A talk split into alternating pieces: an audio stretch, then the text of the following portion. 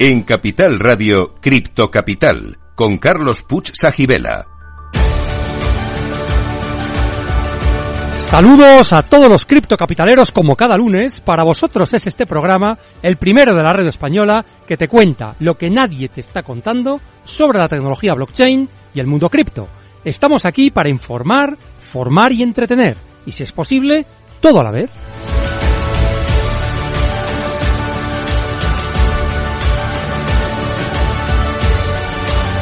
Pues hoy traemos a dos invitados que estoy seguro de que os van a interesar mucho. El primero es César Belda, fundador y Chief Legal Counsel de Noken Digital Assets, además de notario. ¿Qué tal estás, César? Hola, muy buenas tardes. Muchas gracias por contar con nosotros. Ah. Razonablemente bien. Ahora, ahora, estamos, ahora estamos contigo.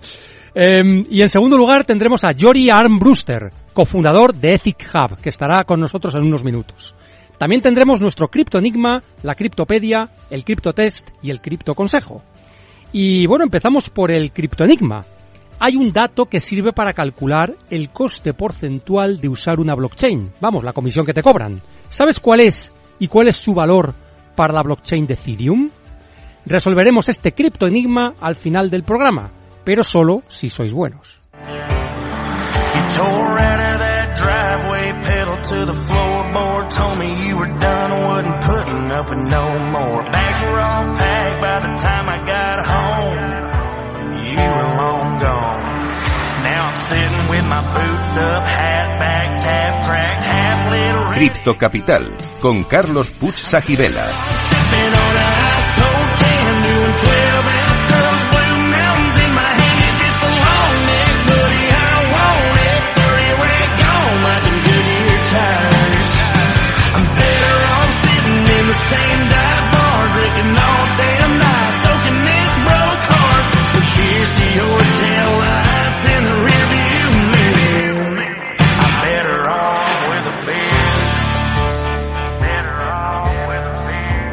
Bueno, pues como veis en Cripto Capital, además de tener unos invitados interesantísimos, tenemos siempre excelente música. ¿eh?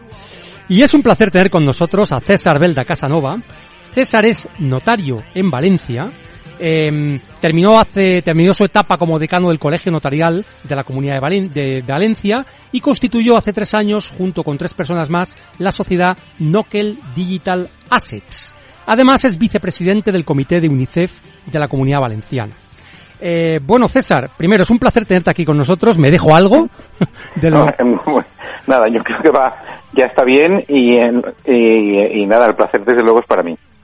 Bueno, ¿cuál es la actividad que te hace más ilusión o que te ha hecho más ilusión de, tu trayectoria, que como sabemos es amplia, ¿no? El ejercicio y mi profesión.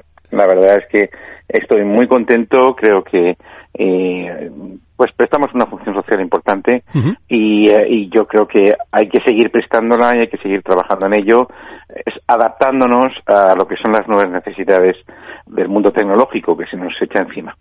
Bueno, yo tengo que decir que es un placer tenerte porque es la primera vez que tenemos una persona que ejerce la profesión de notario a este programa y está muy bien que desde el mundo de la notaría, y tú eres una figura relevante en este mundo, pues os planteéis el hecho de utilizar la blockchain, esta tecnología nueva, para tokenizar activos, para que, bueno, pues para introducir esta tecnología en el mundo de las transacciones habituales, ¿no? Em, siempre hacemos una pregunta a todos nuestros invitados, y es si eres cripto fan o eres cripto escéptico y por qué. Em, a ver, yo soy criptoescéptico ¿Sí? eh, porque el, eh, de momento eh, me parece que em, a ver, ¿cómo decirlo? La verdad es que está muy bien esto de que no te preparen las preguntas, porque si no sabes qué puedes hacer con las respuestas. Eh, soy criptoescéptico, pero no, digamos, no, no por convicción, eh, sino, sino por razones empíricas. Quiero decir, eh, eh, el mundo cripto ha desarrollado la absoluta fiabilidad respecto de la intangibilidad de los contenidos que vienen incorporados a la blockchain. y hasta ahí muy bien. Em, y de ahí ha nacido, pues todo lo que ha nacido, que vosotros conocéis eh, mil veces mejor que yo, aunque alguna idea pueda tener. Pero hay una cosa que, que en el mundo cripto no tiene solucionado. Eh, y esa cosa es algo tan sencillo como que una mentira repetida mil veces no se puede convertir en una verdad. Eh, el mundo cripto necesita en primer lugar, lo que en la terminología anglosajona se llaman los gatekeepers. Es decir, estemos seguros de que lo que se introduce es lícito, es legítimo y que los rendimientos que se puedan obtener del mundo cripto van a, digamos, a caer en, en, el mundo de la realidad con las mismas obligaciones tributarias, con los mismos cumplimientos legales que se dan en el mundo no cripto. En el momento en que consigamos que eso sea así, te aseguro que seré el mayor fan del mundo cripto también por convicción. Me parece una respuesta estupenda porque además es original y hasta ahora no habíamos visto esta visión, este enfoque y me parece muy oportuno que lo hayas sacado aquí. Eh, hay algunos invitados que suelen diferenciar lo que es la burbuja cripto, es decir, de que la gente esté esperando en pegar un pelotazo con una moneda, una criptomoneda que sube mucho, etcétera, de lo que es la tecnología blockchain, ¿no? Y de hecho esa tecnología es la que vosotros estáis utilizando en Noken Digital Assets para tokenizar activos. De hecho, bueno, yo creo que sois de las primeras startups creadas para promover esta tokenización de activos en España. Bueno, cuéntanos primero, ¿qué pinta un notario en toda esta, esta guerra? Y perdona que te haga la, la pregunta así de coloquial. Y luego, ¿cómo se os ocurrió esta idea, no? ¿Cómo, cómo llegasteis a este mundo? Em, a, ver, yo vaya por delante, todavía no hemos tokenizado nada. O sea, hemos trabajado, tenemos, eh, digamos, tenemos todo preparado. Sí pero eh, tuvimos algún problema a la hora del desarrollo de la plataforma que estaba trabajando, estaba circulando en Stellar y digamos, y el salto a la posibilidad de la tokenización todavía no lo hemos dado porque todavía no, digamos, no tenemos el cliente que haya sentido esa necesidad. Y porque por otro lado, nuestra, mm, digamos, nuestra premisa es, eh, mire usted, asegurémonos como te he dicho al principio, asegurémonos de que lo que entra eh, eh, es, eh, digamos, es negociable, ¿Sí? es decir, puede resultar muy fácil decir, voy a tokenizar un activo o una casa. Eh, vale, eh, pero antes de que usted ponga eso ahí, tendré que saber que esa casa no tiene cargas, que no tiene hipotecas, que no tiene que no tiene todo. Y luego, por otro lado, em, pues eh, que me disculpe quien esté oyendo, he oído muchas tonterías en el sentido de que la propiedad se transmite a través del mundo cripto.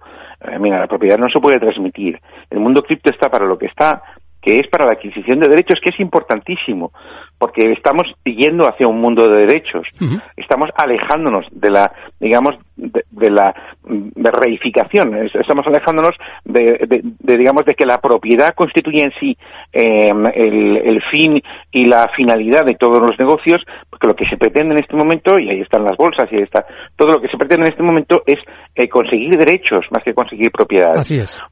Eh, sí, derecho de uso, por ejemplo, el derecho de uso, el derecho de acceso, este tipo de cosas, ¿no? Exactamente. Es decir, pensemos en lo que, en cómo están creciendo las pólizas de los leasings y las pólizas de los rentings. Cierto. Eh, o sea, estamos estamos hacia una derivada mucho más efímera, mucho más temporal. Y, y el mundo cripto debe dar respuesta a eso. Eh, ya me he perdido. No, estábamos hablando de eh. que, del tema de, que hay muchas personas que piensan que es así de sencillo. Yo, decido tokenizar un piso o un inmueble y ya está. Y ya voy a la blockchain, lo meto y se, acabó. Y sin embargo, hay mucha más complejidad por, por alrededor de eso, ¿no? Claro, entonces eh, lo que nosotros sentimos es que había que crear, mm, digamos, los parámetros que nosotros a lo mejor podríamos empezar con nuestra empresa, pero estoy seguro de que si el modelo em, era válido iba a ser replicado inmediatamente, porque estas cosas son así, eh, y lógicamente, y, lo que esperábamos, más que, eh, digamos, tener un triunfo extraordinario con la blockchain, lo que esperábamos era servir de base para que ese modelo se replicara en, las sucesivas em, empresas que quisieran entrar en la aventura de la tokenización porque si se replica ese modelo estaremos en un ámbito de seguridad y si estamos en un ámbito de seguridad en el mercado español estaremos ofreciendo algo que en muchos sitios no se puede ofrecer porque no se tiene esa seguridad. Y eso es lo que nosotros nos movió a empezar con esta empresa. Pues, eh, a ver, la definición que vosotros ponéis en vuestra página precisamente es en Digital Assets, digitalización de activos con intervención notarial, que es a mí lo que más me ha llamado la atención, que precisamente introduce este elemento de contraste de seguridad, de verificar que realmente se está cumpliendo todas las normas, que todo es legal, que se puede hacer, o sea, e, es esto lo que estáis pretendiendo realmente, ¿no? Eh, introducir este elemento que hasta ahora no estaba normalmente en el mundo cripto, ¿no? Introducir ese elemento cuando sea necesario y cuando no lo es, no introducirlo. Claro. Es decir, precisamente eh, yo estoy convencido de que la intervención notarial se dará en uno de cada diez casos. Bien. En nosotros, los notarios, no tendremos que intervenir. Ahora, eso sí, lo que sí que quiero, lo que sí que, no es que quiera yo, lo que creo que el mercado está pidiendo es que, em, que no vendan cabras. Es decir, mire usted, si resulta que eh, eh, em, estamos, estamos tokenizando un activo para los para el cual para, para, digamos para dar seguridad es necesario el que haya intervenido un notario o un funcionario público. No estoy hablando solo de notarios. Eh, digamos que garantice la certeza la viabilidad el cumplimiento de los hitos y en su caso la ejecución eh, pues y resulta que no está probablemente la persona que compre o que crea que está comprando un derecho eh, de una forma segura pues se puede haber frustrado en sus ambiciones eh, y, pueda verse perjudicado en el resultado final de ese negocio. Y es lo que el Internet se tiene que evitar, porque lo que todos queremos también es seguridad. Seguridad en Internet y seguridad en lo que no es Internet, en el mundo analógico. Creo que eso es muy necesario porque es verdad que puede haber gente que se vea perjudicada e incluso estafada. Y en Internet esto, por desgracia, es bastante fácil que suceda, ¿no? Sobre todo si no tomamos las precauciones eh, debidas. ¿no? Efectivamente. Sí, sí, sí. Pues yo quería, o sea, que, que nos explicaras un poco más, eh, bueno, realmente algún, ya sé que todavía no habéis tokenizado nada, pero ¿cuáles son los casos de uso que estáis visualizando? Primero, ¿tenéis clientes, pretendéis tener clientes empresas, particulares, ambos? Es decir, ¿y qué mm. tipo de problemas son los que resolvería esta, este servicio vuestro? Pues eh, eh mira, el, eh, em, pretendemos tener clientes de, de, todo tipo, siempre que haya, eh, como digo, una absoluta seguridad, una seguridad respecto de las personas que adquieran, más que respecto del cliente, em, y, y ¿Qué, intervención o qué calidad, eh, qué valor añadido podría eh, suponer la intervención? Pues, eh, mira, yo, yo te explico. Eh, yo soy un funcionario público y yo hay dos delitos que puedo cometer que tú no puedes cometer. Yo puedo cometer eh, falsedad en documento público, el más importante, y prolongación en el ejercicio de las funciones. Dejemos el segundo. Si yo miento, yo cometo una falsedad en documento público. Eh, y eso me conlleva una pena muchísimo más grave que la que podría corresponder a una persona que simplemente mienta. Eh, digamos, esa garantía, eh, digamos, esa mayor, ese plus de responsabilidad es lo que puede dotar de mayor seguridad al sistema.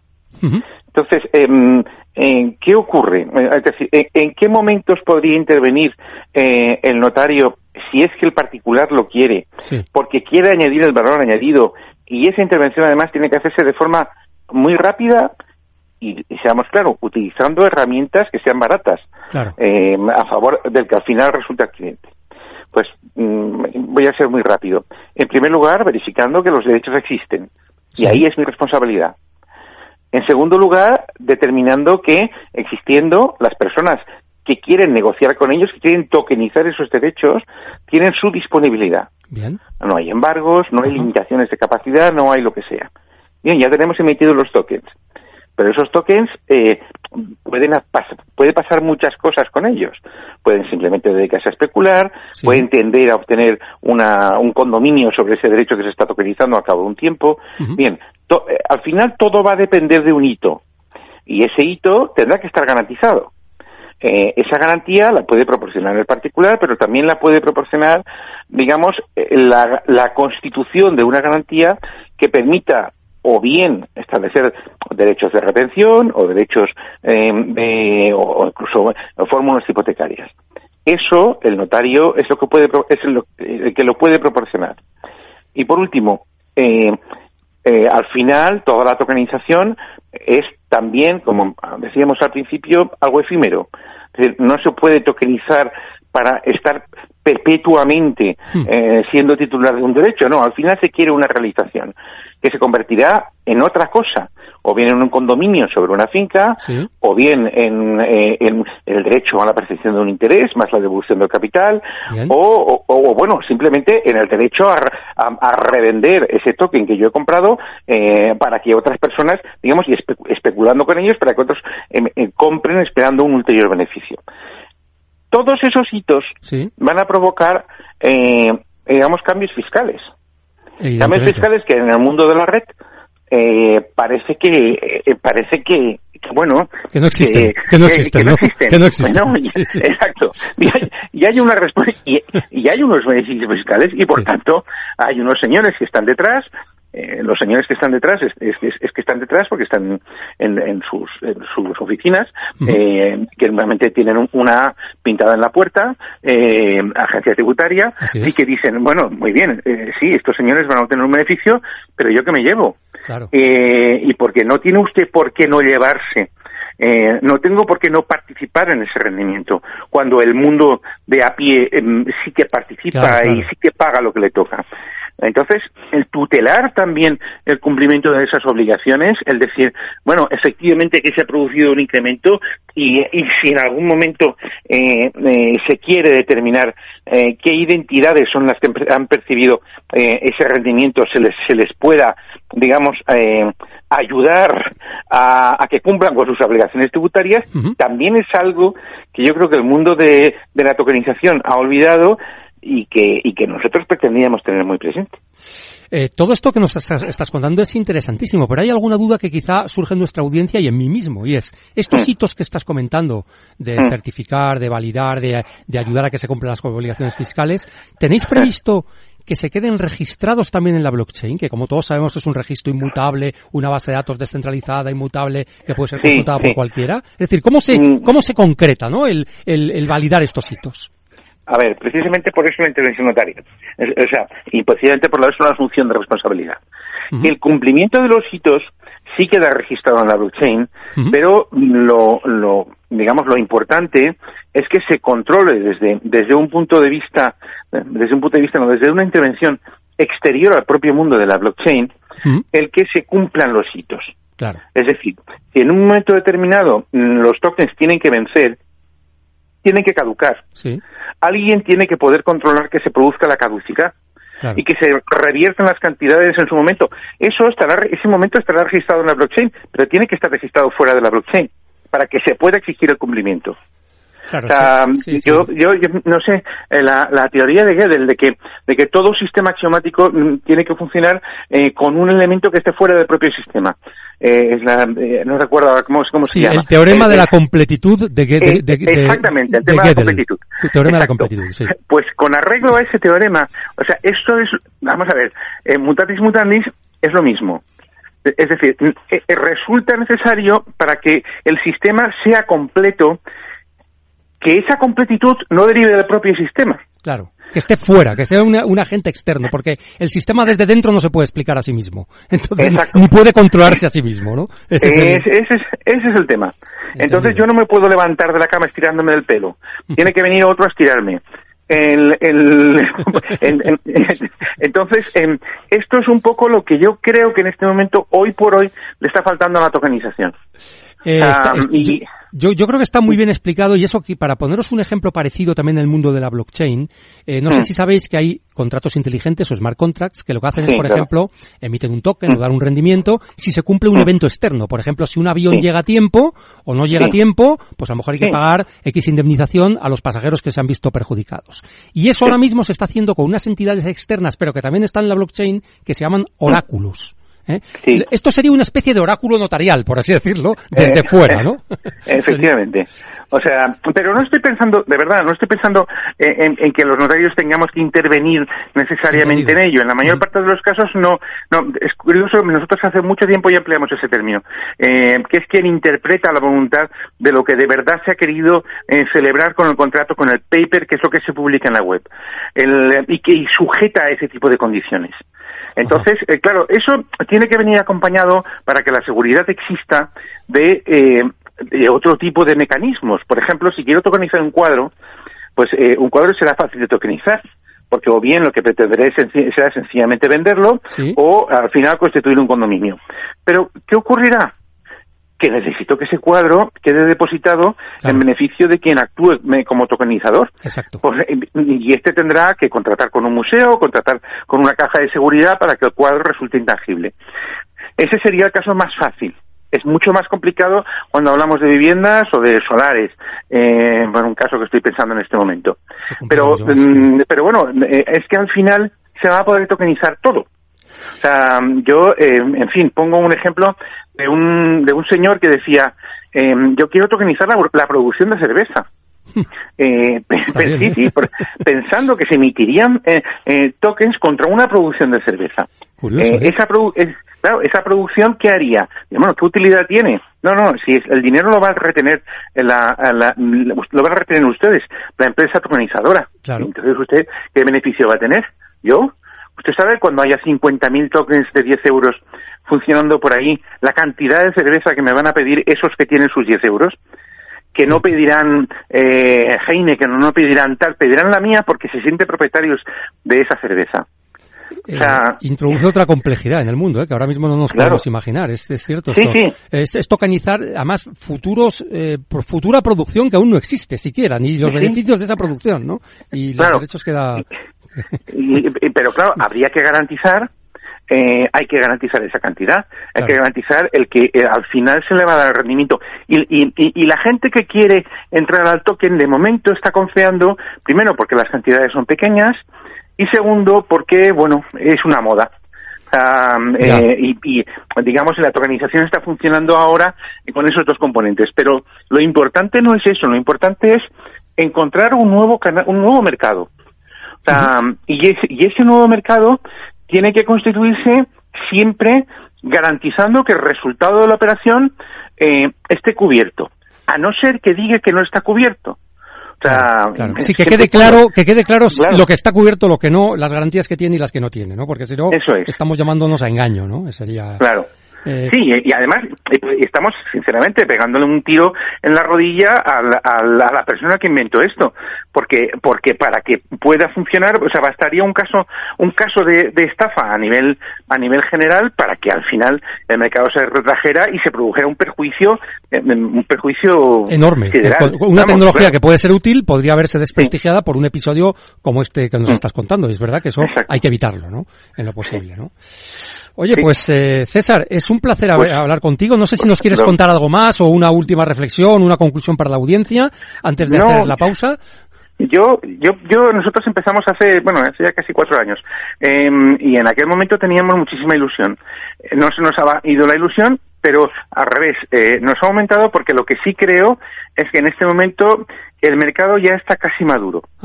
O sea, y es necesario que esto pueda, em, digamos, crecer. Eh, porque además, eh, a ver cómo decirlo, eh, eh es, decir, la posibilidad que se abre con esto, especialmente para las startups, de, de recibir capital cuando no tienen posibilidad de establecer garantías reales pero sí el riesgo es muy pequeñito y, pueden capitalizarse de forma bastante rápida, esperando un proyecto, el, de cada una de esas pequeñas empresas, que pueda resultar mejor o peor. Yo creo que es algo que nuestra sociedad no puede dejar pasar.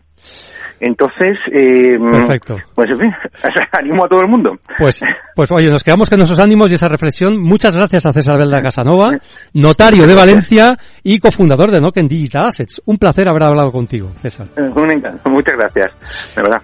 Muy bien, pues ahora hacemos una pausa para la apertura del mercado en Estados Unidos y para la publicidad. Volvemos en pocos minutos con nuestro segundo invitado, Jory Armsbruster. Quedaos cripto, criptocapitaleros, no os arrepentiréis.